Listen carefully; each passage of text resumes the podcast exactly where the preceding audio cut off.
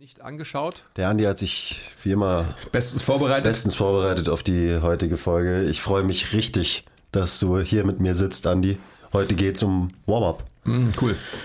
Also um das allgemeine Thema Warm-up und wir können uns so ein bisschen an unserem MTMT Blueprint entlang hangeln, so wie wir das intern machen. Mhm. Ähm, natürlich auch so ein bisschen von deinem eigenen Warm-up erzählen und so weiter und so weiter vergesst nie, lasst immer 5 Grad sein. Will ich mich überhaupt verändern? Stillstand ist der Tod. Ehrliche Arbeit für echte Ergebnisse. Ah, I love it. Love your process. Keep the power inside. Always. Always.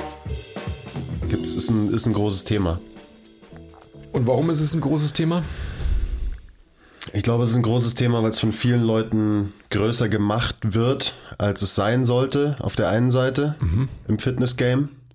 Manchmal hat man das Gefühl, äh, Leute wärmen sich eigentlich nur noch auf und trainieren gar nicht mehr. Und warum ist das so? Weil sie keinen Bock haben, sich anzustrengen und ah. wirklich zu trainieren. Okay, schön war's. Ähm, auf Wiedersehen. Haben wir es schon wieder. Ja, ja es ist natürlich einfach ins Gym zu fahren und erstmal 20 äh, Minuten lang auf einem Foamroller auf dem Boden rumzuhampen und äh, sich dann noch irgendwelche Lacrosse-Bälle irgendwo reinzujagen, weil es tut ja auch weh und dann fühlt es sich so an, als hätte man vielleicht irgendwas gemacht, weil es ah. hat, es verursacht ja Schmerzen. Ah. Aber du hast halt aktiv einfach nichts gemacht und du wirst dich auch niemals verändern mhm. durch solche komischen Interventionen. Und also das Warm-up ist schon wichtig. Auf der einen Seite, ja, wenn man es gut macht, wenn es zielführend ist, wenn es eine Intention verfolgt, dann ist es wichtig. Aber ich glaube, so viele Leute da draußen haben eigentlich keine Ahnung, warum sie das machen, was sie machen im Warm-up. Und dann ist es fragwürdig. Was ist denn das Ziel vom Warm-up? Das Ziel vom Warm-up ist, sich auf sein Training optimal vorzubereiten, weil wir gehen ins Gym, um zu trainieren und nicht um uns aufzuwärmen und um irgendwelche Movement Preps, Mobility Drills und whatever Foam Rolling Sachen zu machen. Okay, jetzt können wir aber aufhören, weil ich meine, ernsthaft zweimal so gut zusammengefasst, ähm, enough said, würde ich sagen. Ja, wir können ja vielleicht noch ein bisschen drüber reden, wie denn ein unserer Meinung nach äh, optimales Warm-up aussieht. Eine gute Vorbereitung aufs Training. Ich, ich würde nochmal ähm, auf unseren Blueprint gehen wollen und würde dich nochmal gern auffordern. Oh. Ja, gar nicht. Ganz im Gegenteil. Die, also die, die Grundprinzipien, das hast du gerade schon erläutert. Also die Aufgabe von einem Warm-up ist die, das Heranleiten zum Training. Mhm. Und was, was sind denn so die Grundprinzipien, die wir in unserem MTMT Blueprint für unser Warm-up, für das Warm-up mit all den Menschen, äh, mit denen wir arbeiten, ausgegeben haben? Wichtige Grundprinzipien Nummer eins, es sollte so kurz wie möglich gehalten werden. Also ich will, dass da was passiert, dass ich eben bestimmtes Ziel erreiche mit dem Warm-up und das in, ähm, in einer so kurzen Zeitspanne wie möglich, weil eben gerade jetzt äh, der Blueprint bezieht sich ja immer auf die Leute, die wir im äh, One-on-One-Coaching betreuen weil die Leute halt herkommen zum Trainieren und eben nicht, um irgendwelche Drills zu machen, die keine Veränderungen nach sich ziehen. Dementsprechend muss es, was ist es, effektiv oder effizient gestaltet werden? Es muss viel passieren in kurzer Zeit. Du musst die richtigen Sachen richtig machen. Merk dir halt mal das, dann hast du beides abgehakt. Okay. Man muss die richtigen Sachen richtig machen. Ja. Das ist ein weiteres Grundprinzip von unserem Warm-up. Das schreibe ich mir jetzt noch dazu. Ja. Ähm, es muss individuell sein, es muss individuell für den Menschen sein, also ihm geben, was er braucht. Es muss aber auch gleichzeitig individuell auf die Session zugeschnitten sein. Okay, jetzt reicht's aber wirklich. ja. Okay. Du willst, du willst nicht weitermachen. Nein, ja? doch, aber es sind einfach, das sind ja Gold Nuggets, die du da raushaust. Ja, das, das sind die wichtigen Prinzipien. Ich meine, always be intentional, einer von deinen Lieblingssprüchen, der trifft da halt so krass zu. Weil wenn ich nicht spezifisch mich irgendwie aufwärme, dann mache ich was falsch. Das ist so, keine Ahnung, klar kannst du immer dein Foam Rolling Programm durchziehen, aber jetzt mal blöd gesagt, wenn du dir deine Haxen 20 Minuten lang rollst und danach trainierst du Oberkörper, also das mal so ad absurdum getrieben, da machst du was falsch. Das ist so das Gegenteil von spezifisches Aufwärmen. Mhm. Plus so dieses ganze, ich meine, Warm-up ist ja eh schon so, klar, ein Ziel vom Warm-up ist auch, dass wir die Körpertemperatur tatsächlich hochfahren, mhm. dass wir uns erwärmen. Mhm. Deswegen heißt das Ding ja so, auch wenn es inzwischen glaube ich, auch viel zu kurz kommt, weil man eben, der Fokus ist irgendwie auf irgendwelchen anderen Sachen, zum Beispiel Mobility, weil Mobility ist halt geil und ist jetzt ein Thing. Ähm, und dann vergisst man, dass wahrscheinlich der größte oder einer der größten Benefits einfach eine erhöhte Körpertemperatur ist, was so die Nervenleitgeschwindigkeit erhöht, was dein Potenzial für Kraftentwicklung erhöht und so weiter und so weiter. Super viele systemische globale Benefits. Also das ist, machen wir auch in unseren Sessions, obwohl wir nur eine Stunde haben. Der Mensch setzt sich erstmal ein paar Minuten aufs Eco-Bike, bewegt sich, kommt leicht ins Schwitzen, fährt sein System hoch, erwärmt seinen Körper. Mhm. Muss ich noch weiter, ich muss noch mehr Grundprinzipien droppen, gell? Ähm, aber das war es eigentlich auch schon. Also der Rest ist halt dann irgendwie kontextabhängig. Ich meine, Grundprinzipien abgehakt, ja. Dann kommt es halt so ein bisschen zu dem genaueren Aufbau, den wir haben. Wir benutzen ja zum Beispiel Atemdrills im Warm-up. Positionsarbeit ist ein großer Punkt. Und das war es dann eigentlich auch schon. Weil wir, meine, wir haben das ja irgendwie Trial and Error mäßig schon jahrelang irgendwelche Warm-up-Drills gemacht und so weiter. Und äh, jetzt, wo wir das nochmal wirklich hinterfragt haben und in der Gruppe ausdiskutiert haben, hat man gesehen, wie schnell sich die Warm-ups hier bei uns verändert haben. Und ich glaube, dass das Ganze viel, viel zielführender geworden ist dadurch. Eben durch so einen speziellen Aufbau. Du hast vorhin gesagt, wir schauen uns an und geben den Menschen das, was sie brauchen. Das heißt, mhm. es ist keine One-Size-Fits-All-Lösung. Und das ist, glaube ich, auch sehr, sehr wichtig. Das sagen wir ja schon die ganzen letzten Male im Podcast, dass, dass wir uns anschicken, wirklich äh, sehr, sehr individuell vorzugehen und nicht zu sagen, ja, Schultermobilität oder sonst was wäre für jeden gut, ähm, weil was heißt denn das schon? Und dementsprechend mündet es ja dann auch in die zwei Dinge, die du gerade genannt hast, also sprich in Atemarbeit und Positionsarbeit. Ist es, also es ist ja ein Teil, ein integraler Teil des, des Warm-ups, ähm, aber für euch da draußen, die jetzt zuhören, müsst ihr euch vor Augen halten, dass es ist halt Training. Also wir, wir verändern auch Strukturen damit und hoffentlich auch eben Verhaltensweisen, also wie jemand eingestellt wird als Vorbereitung für das weitere Training, wo er dann belasteter wird. Belasteter wird. Mhm. Kann man schon sagen, glaube ich, gell? Ja. Mehr belastet wird, so wollte ich sagen. Belasteter wird. Tata, tata. Ja, das ist, das ist mir schon sehr wichtig, dass wir, ähm, dass wir es einfach sehen. Also, dass, dass nicht jeder die gleichen, ich nenne es mal, Rumpfübungen macht, oder die gleichen Atemübungen macht, sondern es ist einfach sehr, sehr individuell. Ja, es ist wie immer abhängig von vielen Faktoren. Also gerade wenn man von den Atemdrills redet, ist es zum Beispiel super viel davon abhängig, hat jemand da Bock drauf, hat jemand den Buy-in, hat jemand das Körpergefühl und das Verständnis für Bewegung und Positionen, dass ich überhaupt so eine ähm, ja, fortgeschrittene Übung mit jemandem machen kann. Weil wenn nicht, dann ist es wahrscheinlich als Coach oder sollte es nicht mein Ziel sein, ihn da unbedingt hinzucoachen und zwei Sessions lang nur diesen einen Atemdrill zu coachen, sondern da muss ich ihm halt eine Alternative anbieten, die er, wo er nicht viel falsch machen kann. Weil ich meine, die meisten Leute, die bei uns trainieren, die haben keinen Bock drauf, dass ich denen eine halbe Stunde erkläre, wie ein 1990 Breathing Drill geht, wo man am Rücken liegt und wo, wo du dich nicht anstrengst, wo nichts passiert, weil die sind so, hey, ich bin hier zum Trainieren, oder? Ich muss Sport machen. Also, was soll das? Ähm, dementsprechend sucht man sich dann halt eine Alternative aus, die eben individuell auf den passt.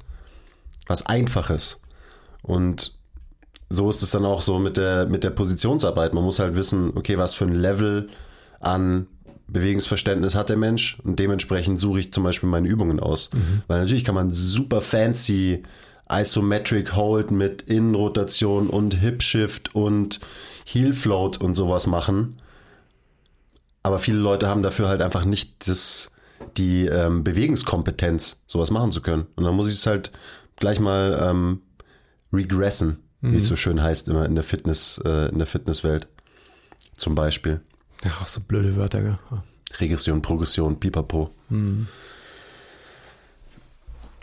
Wollen wir mal bei den bei der Atmung anfangen? Also vielleicht mal erklären, warum, warum wir das überhaupt machen, was das Ziel davon ist wieso wir das für sinnvoll halten, wieso wir das für sinnvoller halten als eben irgendwelche Mobility-Drills ähm, oder äh, keine Ahnung, Foam-Rolling-Geschichten. Proximale Stabilität für distale Variabilität. Hm. Mhm. Jetzt, reicht jetzt oder? Auch noch nicht, ja. ja. Position dictates function. Ich meine, am Ende, das ist der große Satz, der über unsere, unserem Warm-up, Movement Prep, Positionsarbeit, wie auch immer du es nennen willst, der halt über allem drüber steht. Das ist alles sehr, sehr viel auf gute Positionierung vom Skelett eines Menschen ausgerichtet, weil eben das die Grundvoraussetzung für gute Bewegung ist. Eine der Grundvoraussetzungen, eine, die wir maßgeblich beeinflussen können.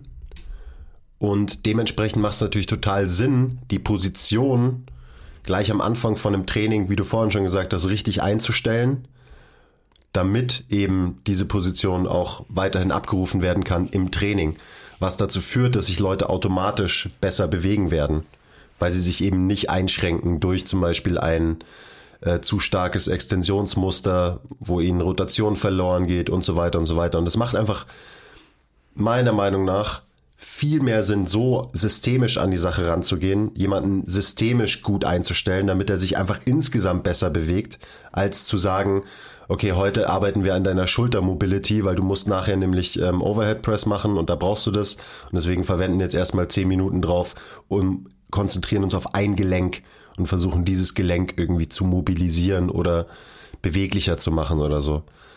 Das hatten wir auch letztens schon im Podcast. Da überspringt man halt einen, einen Schritt.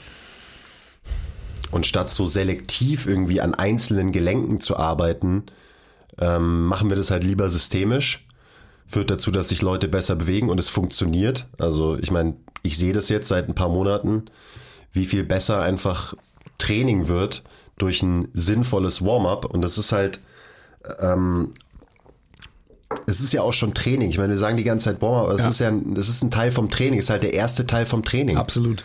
Wir machen da super anstrengende Sachen mit den Leuten. Vielleicht nicht unbedingt die Atemdrills, die sind teilweise auch super anstrengend, wenn man sie eben richtig macht. Aber danach, ich meine, das sind, wenn man so will, äh, Core-Übungen, Hamstring-Übungen, isometrische Übungen, die sind scheiß anstrengend. Da also bei den meisten fängt alles an zu krampfen, zu vibrieren, zu zittern. Ähm, man sieht Schweißausbrüche. Also das, was ich haben will. Mhm. Weil wenn ich das sehe, dann sehe ich, dass das System von den Menschen tatsächlich gestresst ist. Und was ist das, was Veränderungen hervorruft? Stress, mhm. an den man sich anpasst. Mhm. Und allein deswegen macht es so viel mehr Sinn, als halt so irgendwie going through the motions. 15 Minuten macht man so sein komisches, ich schwing meine Arme hier rum und dann schwinge ich noch mein Bein rum und dann mache ich diesen Stretch und den Stretch und eigentlich weiß ich nicht, was, was passiert. So, das wird keine Veränderung hervorrufen. Eigentlich, weil sie nicht passiert ist, ähm, glaube ich, ganz schön fett zu schreiben. Ja. Oder? Ich glaube schon, ja. ja. Ich glaube auch, ich nenne es ja immer in meinem eigenen Training, nenne ich es ja auch immer Vorbereitung. Also ich nenne es ja nicht Warm-up. Ich glaube, man kann es trotzdem auch Warm-up nennen. Es ist ja am Ende ist es scheißegal. Man muss halt einfach nur sehen, dass halt unsere Branche mit gewissen Begrifflichkeiten Dinge assoziiert. Und das ist das Problem. Genau. Warm-up ist halt ähm, bei den meisten ja Warm-up. Also sprich, eine weiche Hinleitung zu meinem vielleicht noch weicheren Training. Ja, also es ist, das ist ein ganz wichtiger Punkt, den du sagst. Also es ist ein Teil des Trainings, ein, massiver Teil, weil es, was du vorhin auch gesagt hast, extrem viel Kompetenz abverlangt und viel Konzentration. Jetzt will ich nicht sagen, dass irgendwie ein äh, Output-getriebener ähm, Squat nicht im Endeffekt das gleiche bedarf, aber den Körper so fein zu justieren und, und richtig einzustellen, bedingt definitiv erstmal mehr Hirnschmalz und Konzentration und eben Bewegungskompetenz als letztendlich das outputgetriebene Muskeltraining, Muskeltraining. Ganz genau. Gut, dass du sagst. Der, der größte Coaching-Aufwand, den ich betreibe in der Session, der passiert eben am Anfang mhm. im Warm-up. Ja. Weil wenn diese, wenn die Leute diese Positionen checken, wenn die verstehen, was bedeutet es denn, mein Becken zum Brustkorb richtig zu positionieren, was bedeutet es, meinen Bauch, meine Hamstrings zu spüren in dieser Position und so. Das ist mir super wichtig. Und da coache ich und cue ich meistens relativ viel, damit ich danach nicht mehr so viel coachen und cueen muss. Mhm. Weil wenn ich jemanden in die richtige Position bringe und der danach eben die 50 Minuten nach dem Warm-up sich gut bewegt, dann will ich eigentlich nur daneben stehen und Wiederholungen zählen und nicht äh, den Menschen bei jeder zweiten oder dritten Wiederholung irgendwie verbessern. Und wenn ich das muss, dann kann ich mir als Coach auch die Frage stellen, ob ich einen guten Job gemacht habe. Weil auch der Mensch, der soll sich eben, wie du gesagt hast, beim, bei einer Output-getriebenen Übung, soll er sich auf Output konzentrieren. Da soll ich, soll ich darauf konzentrieren, dass er sich anstrengt, dass er ballert und eben nicht zu viel drüber nachdenken, oh, bin ich jetzt richtig positioniert, muss ich nicht mein Becken hier rechts noch ein bisschen mehr anheben und so weiter, weil das wird dann wieder eben den Output ähm, verringern, den jemand liefern kann. Mhm. Dementsprechend präzise, gut coachen und cueen im Warm-up spart dir super viel im Training danach. Plus, wann ist ein Mensch am aufnahmefähigsten? Wann ist die Konzentration hoch? Wahrscheinlich am Anfang und nicht, wenn er halt schon angestrengt ist und schon eine halbe Stunde irgendwie trainiert hat und schon äh, 15 Sätze gemacht hat. Mhm. Dementsprechend da halt wirklich einen Fokus legen. Mal ein bisschen reinhorchen, Sachen spüren und so weiter. Und das mache ich am Anfang, damit ich es danach nicht mehr machen muss. Mhm. Sachen können können. Das ist die Aufgabe vom Warm-up. Und eben nochmal, ich habe es vorhin schon gesagt, wenn das proximale System in sich stabil ist, dann hat das angehängte System genügend Möglichkeit, sich auf einen Output zu konzentrieren. Weil sich dann so frei bewegen kann, wie es sich halt frei bewegen kann, wenn das proximale System richtig eingestellt ist. Das war das ein Satz, aber ja. Ja, safe. Okay.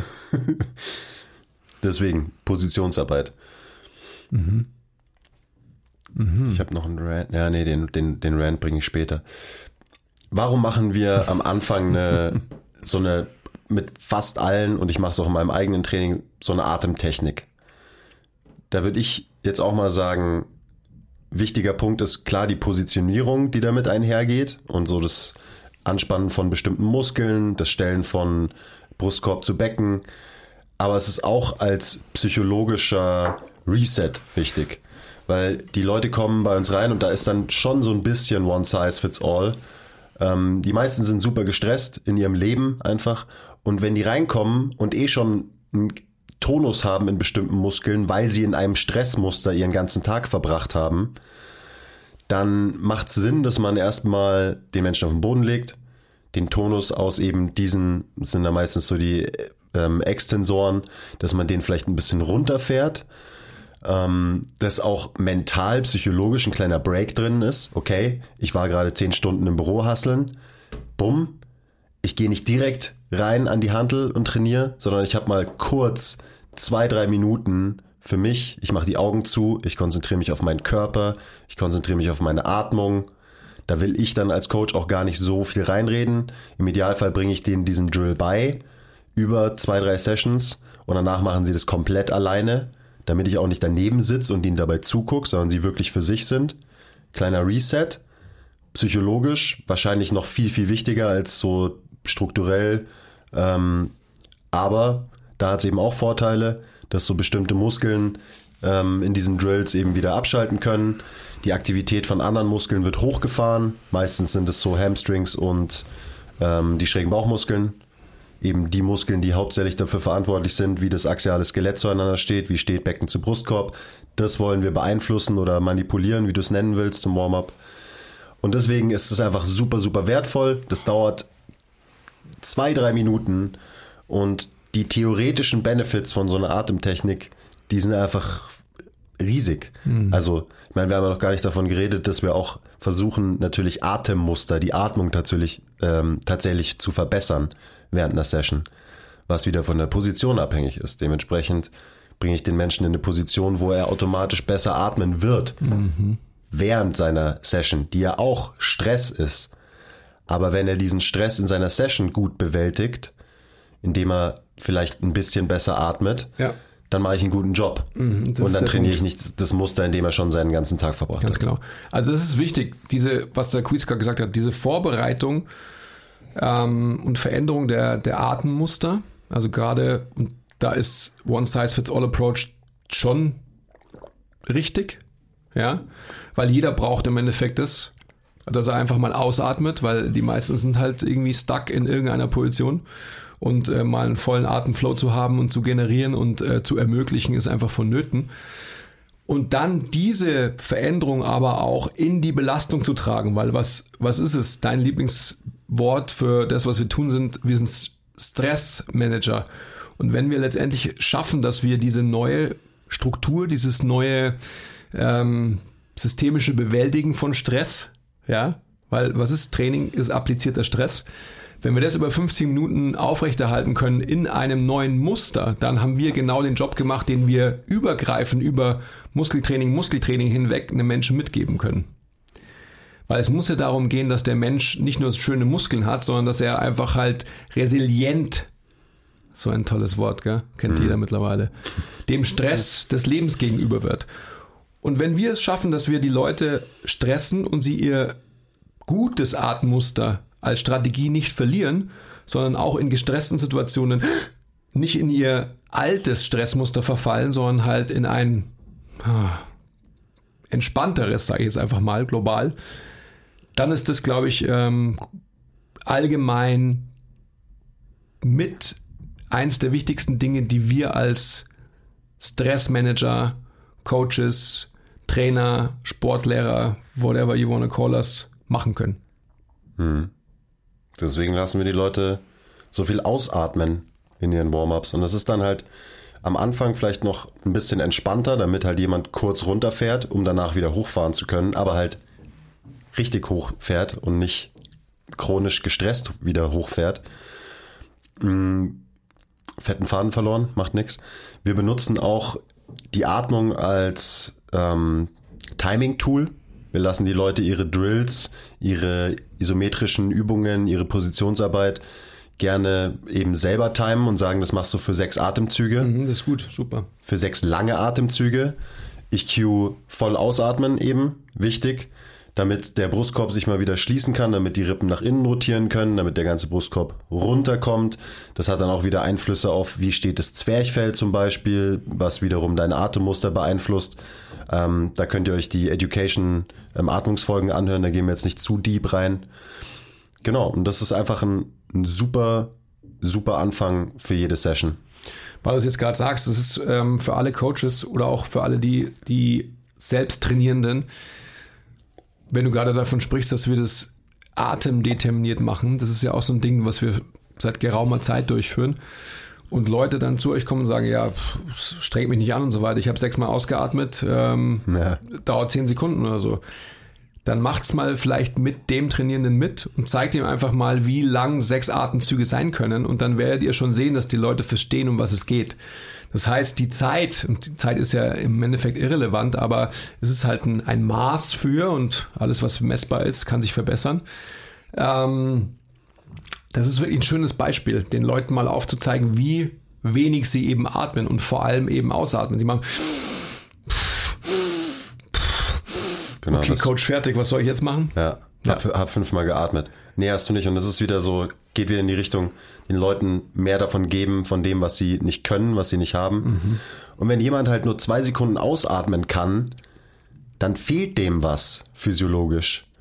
Weil also wenn du nicht länger als fünf Sekunden wirklich ausatmen kannst, dann zackst du beim Atmen.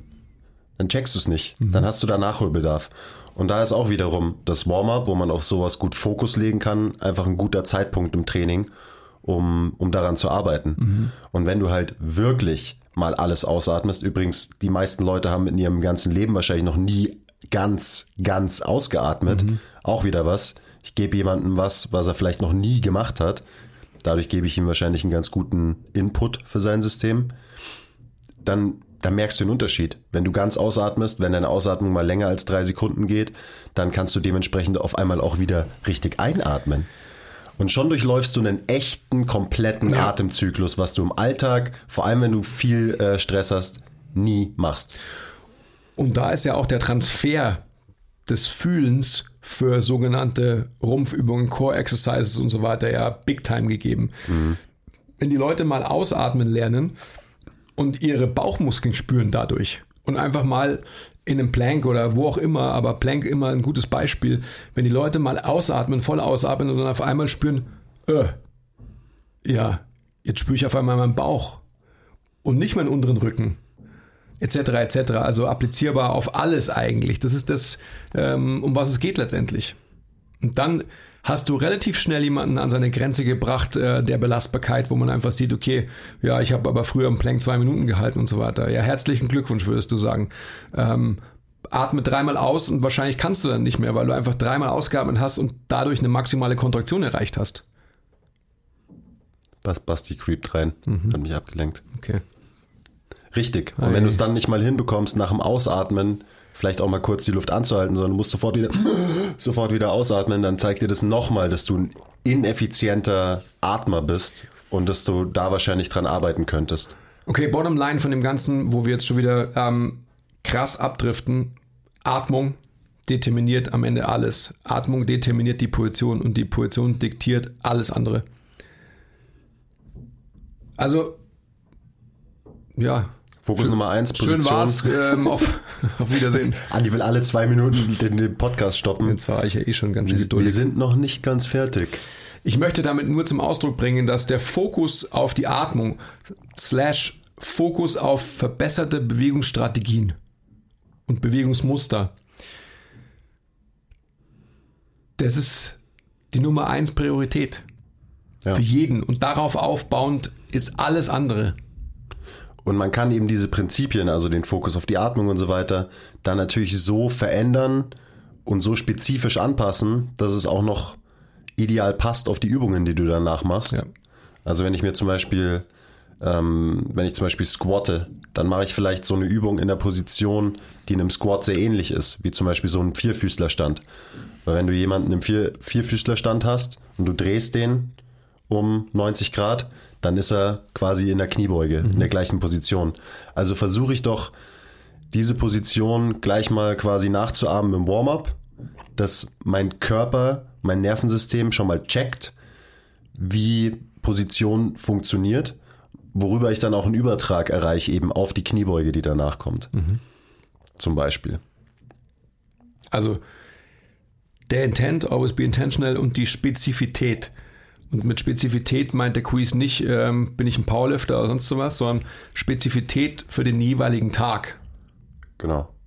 Und für die jeweilige Übung, für die jeweiligen Übungen ich mich vorbereiten muss. Das ist schon sehr, sehr spezifisch.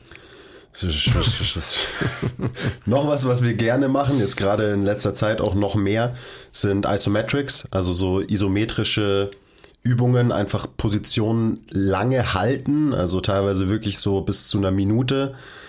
Zum Beispiel einen Split Squat oder eine tiefe Squat-Position oder auch ein, Single Leg RDL oder so. Und da, das ist ja spezifischer geht's ja gar nicht. Wenn du weißt, der Mensch hat Probleme mit dem Split Squat, warum auch immer, dann lasse ich dem in seinem Warm-up, in seiner Positionsarbeit isometrischen tiefen Split Squat halten, schau, dass er auch noch gut positioniert ist in dieser Haltephase. Ähm, lass den da drei Runden A 60 Sekunden pro Bein machen. Erstens krank anstrengend. Mhm. Du kriegst gutes Feedback. Du merkst sofort, da passiert was, du tust was. Plus, du hast natürlich einen mega Übertrag auf den normalen, in Anführungszeichen, dynamischen Split Squat, den du danach machst. Gerade wenn du die schwierigste, instabilste Position von der Bewegung Primes trainierst und da eben stabil bist und Stabilität aufbaust im Warm-up, dann wirst du mega Übertrag haben. Mhm. Ganz klar. Mhm. Und das kann man, wie gesagt, bei so ziemlich jedem Bewegungsmuster machen. Du kannst einen isometrischen Pull, du kannst einen isometrischen Push machen und so weiter. Also wenn man Positionen sieht, wenn man nicht zufrieden ist mit der Bewegung, die jemand macht, dann kann man eben so ein bisschen analysieren, okay, wo hapert es denn? Wo in der Bewegung?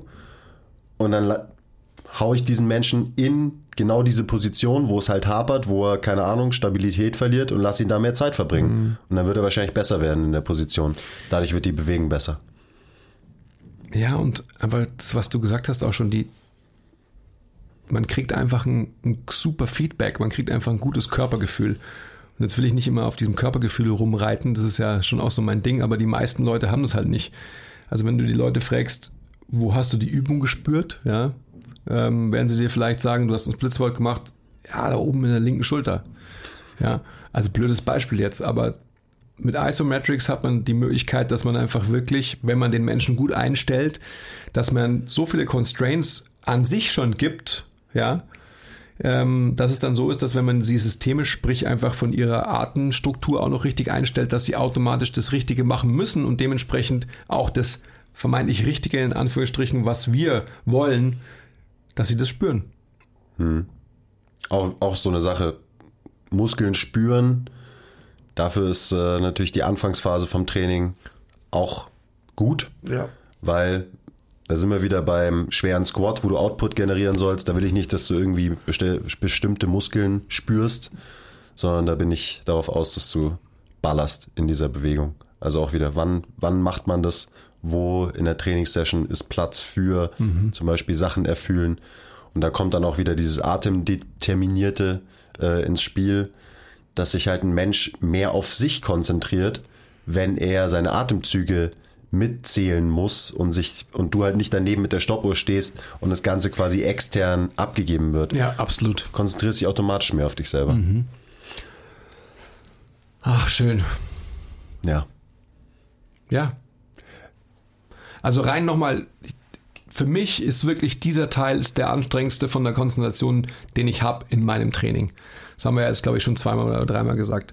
Hm. Wenn, wenn man diesen Teil wirklich als genauso wichtig einstuft wie den Rest des Trainings. Und das ist unsere Aufgabe als Coaches, den Leuten, mit denen wir arbeiten, das zu vermitteln. Nur dann haben wir genügend Kapazität, diese hohe Konzentration auch zu ermöglichen. Sonst wird es nicht funktionieren. Ja. Weil sonst ist es doch so, oder seien wir doch mal, sind wir doch mal ehrlich, die meisten, ja, Warm-up, äh, schnell, schnell, mache ich halt irgendwie was und so weiter und ähm, es wird eher so stiefmütterlich be behandelt und das war's dann so mehr oder weniger. Aber es ist halt ein wesentlicher, wichtiger, integraler Bestandteil des Trainings. Kann es sein und sollte es sein. Ja, auf jeden Fall. Auf der anderen Seite würde ich auch wiederum sagen, bevor du deine Zeit verschwendest, weil du irgendwie x Sachen machst, die eigentlich keinen wirklichen Effekt haben und keinen Intent dahinter haben, da machst du halt einfach ein normales Warm-up. Du setzt dich aufs Eco-Bike mhm. oder auf einen Rower für fünf bis zehn Minuten, wärmst dich auf und dann fängst du an zu trainieren. Mhm. Und ich glaube, das habe ich vorhin, glaube ich, schon gesagt, das ist unterschätzt, wie viel das bringt und wie viel mehr das auch bringt, sich zu bewegen ähm, fürs Training danach, als halt irgendwelche fancy Drills, wo man sich dann irgendwie einbildet, das muss ich machen, weil das habe ich auf Instagram gesehen und das ist der neue Shit, weil ich habe zwei Bänder um mein Gelenk rum und mache eine ähm, Band Distracted Joint Mobilization, damit ich danach halt irgendwie Ass to Grass beugen kann und bla bla bla bla bla. Aber es ist nicht so, dass sich nur, nur so alte Bodybuilder irgendwie auf dem auf dem Ergometer aufwärmen, so fünf Minuten oder so. Ja, aber die checken es ja auch, die alten Bodybuilder. Ja, aber das ist doch nicht fancy, oder? Es ist auf jeden Fall nicht fancy und das ist ja das Problem. Ja. Ich meine, früher habe ich mich äh, auch vor Basketballspielen auf der Black Roll rumgerollt. Nicht, weil ich gemerkt habe, dass es mir gut tut und dass es mir irgendwas bringt, sondern ich habe es halt gemacht, weil ich gesehen habe, dass meine Lieblingsspieler das auch vor ihren Spielen machen und ja. dann habe ich das halt nachgemacht. Checken es auch nicht. Checken es leider auch nicht. Checken es auch nicht. Oder haben es nicht gecheckt ja, zumindest. Genau. Also bevor ihr irgendwas macht, wo ihr eigentlich nicht sicher seid, ob es überhaupt was bringt, setzt Throw euch wieder, out. ja, weg damit, ciao. Und stattdessen ein ganz klassisches Warm-up machen. Ich meine, vor meinen Oberkörpertagen, und das ist jetzt auch mal so eine Sache, klar, Warm-up kann super, super viel bringen. Und wenn man es gut macht, dann bringt es auch viel, dann sollte man es auch machen. Auf der anderen Seite, wenn ich einen Upper Body Day habe, dann wärme ich mich nicht auf. Gar nicht. Das sieht man natürlich auch bei dir, aber Nein, war, warm, ist, warm ist mir sowieso immer. ja, genau.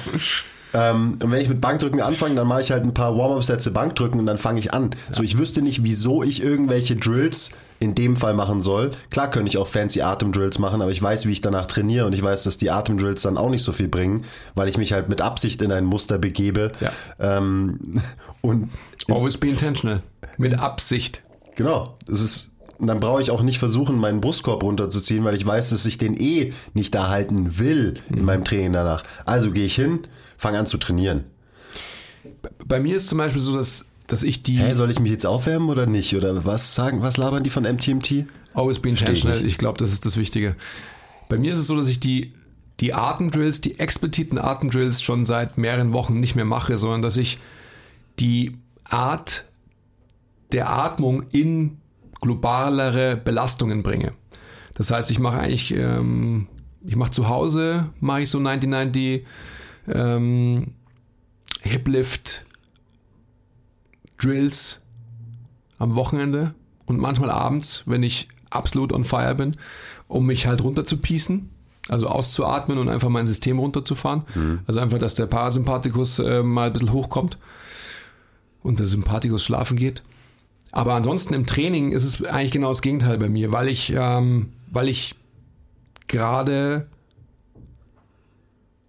so effizient wie möglich trainieren will, will ich schauen, dass ich quasi die verbesserte Atmung, also ein volles Ausatmen, ein ähm, volles, für mich gutes Einatmen in Belastung bringe. Das heißt, ich schaue, dass ich quasi in ähm, Plank-Situationen, wo ich irgendwie was bewege, also ich mache relativ wenig nur rein statische Sachen, sondern ich bewege irgendwelche Extremitäten auch immer dazu, einfach um immer Längen-Spannungsverhältnisse der Muskeln zu verändern, auch während der Atmung und so weiter, weil es halt für mich so vom gedanklichen Prozess am ehesten halt dem, dem Menschsein nahe kommt. Weil du, wenn du im, wenn du dich bewegst, also wenn du gehst und so weiter, wirst du auch immer eine Veränderung haben der Längenspannungsverhältnisse im Körper.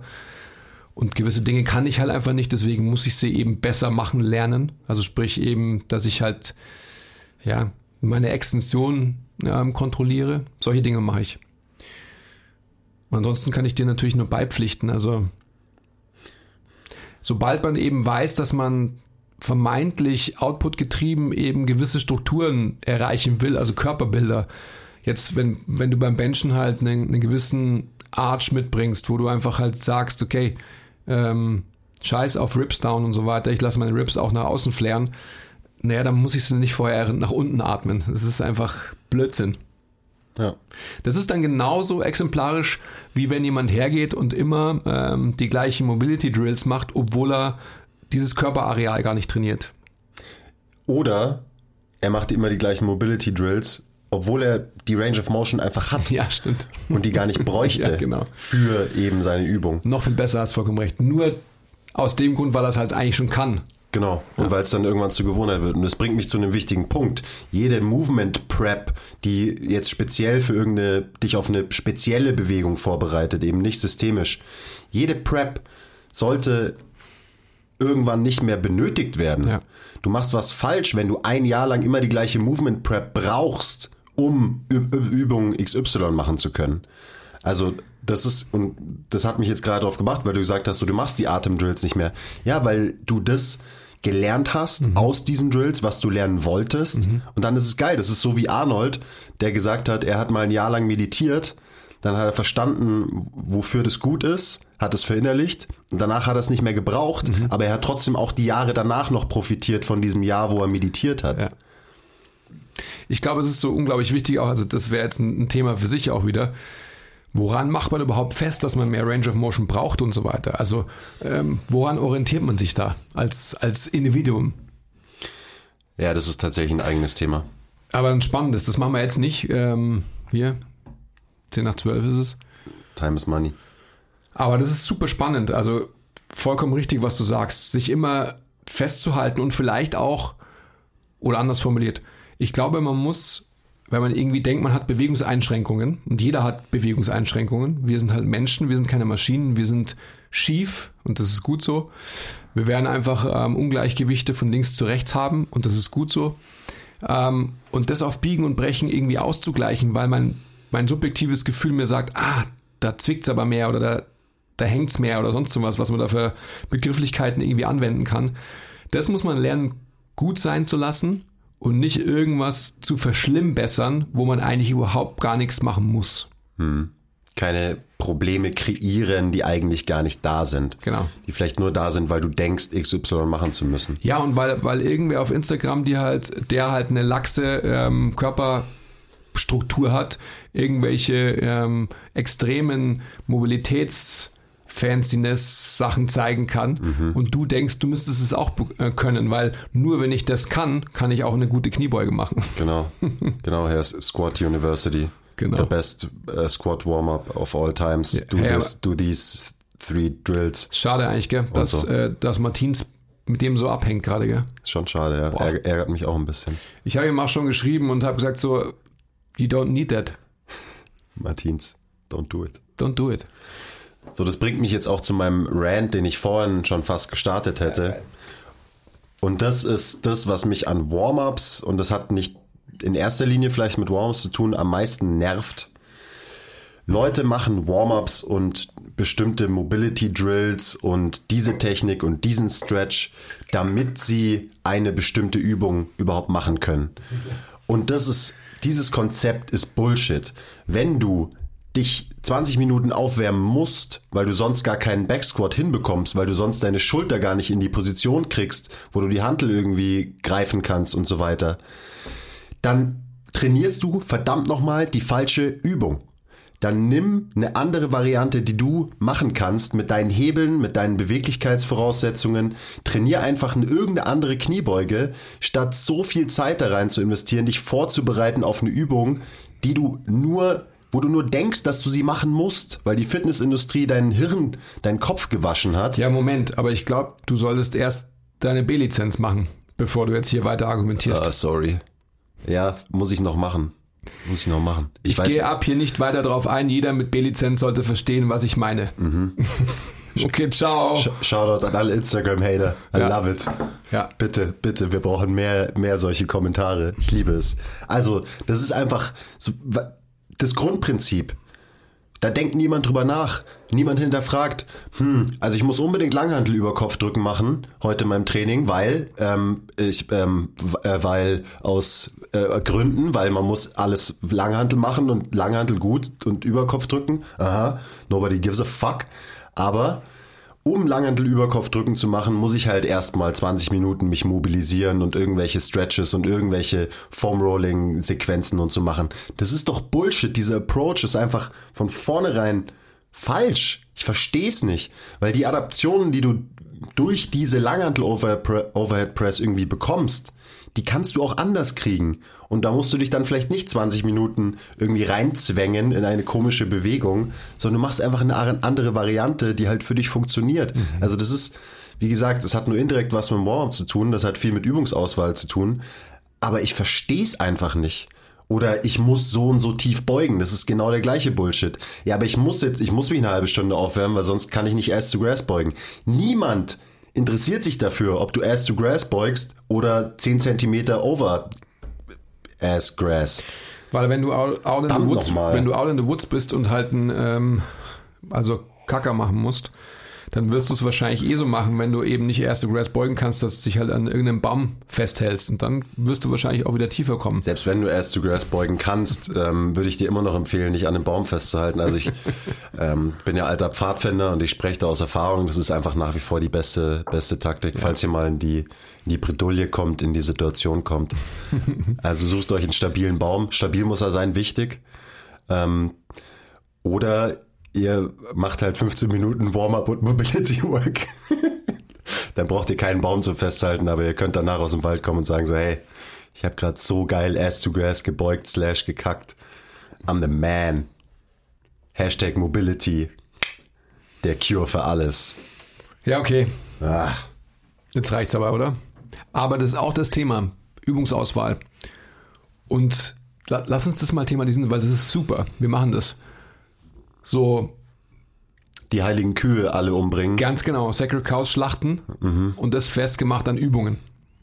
Backsquats, Langhantel Deadlifts, Langhantel Bankdrücken. Den, sind den gleichen Gedanken hatte ich auch Das sind alles ja keine falschen Übungen, aber jetzt, ähm, Nein, nein, versteht uns nicht falsch. ja. Aber man muss halt das große Ganze betrachten. Wer braucht es? Funktion, Leistung. Wer Jetzt braucht müssen wir aufhören, weil sonst, ähm, wir haben es jetzt, klar, ja. Reicht heute. Reicht heute, oder? Äh, Vielleicht haben wir euch ein bisschen Input gegeben für euer Warm-up. Mir ist ja das Wichtigste, sowas, was ich mit diesem Podcast erreichen will, ist, dass Leute halt das hinterfragen, was sie machen und daraufhin die Sachen besser machen, weil sie es halt überhaupt mal hinterfragen und dass man sich halt auch mit bestimmten Themen mal überhaupt auseinandersetzt oder anders auseinandersetzt und nicht eben einfach alles frisst, was einem die äh, Instagram-Fitnesswelt so vorgibt, aka das beste Squat-Warm-up ähm, aller Zeiten, damit du erst zu Grass beugen kannst. Fragt euch mal, warum.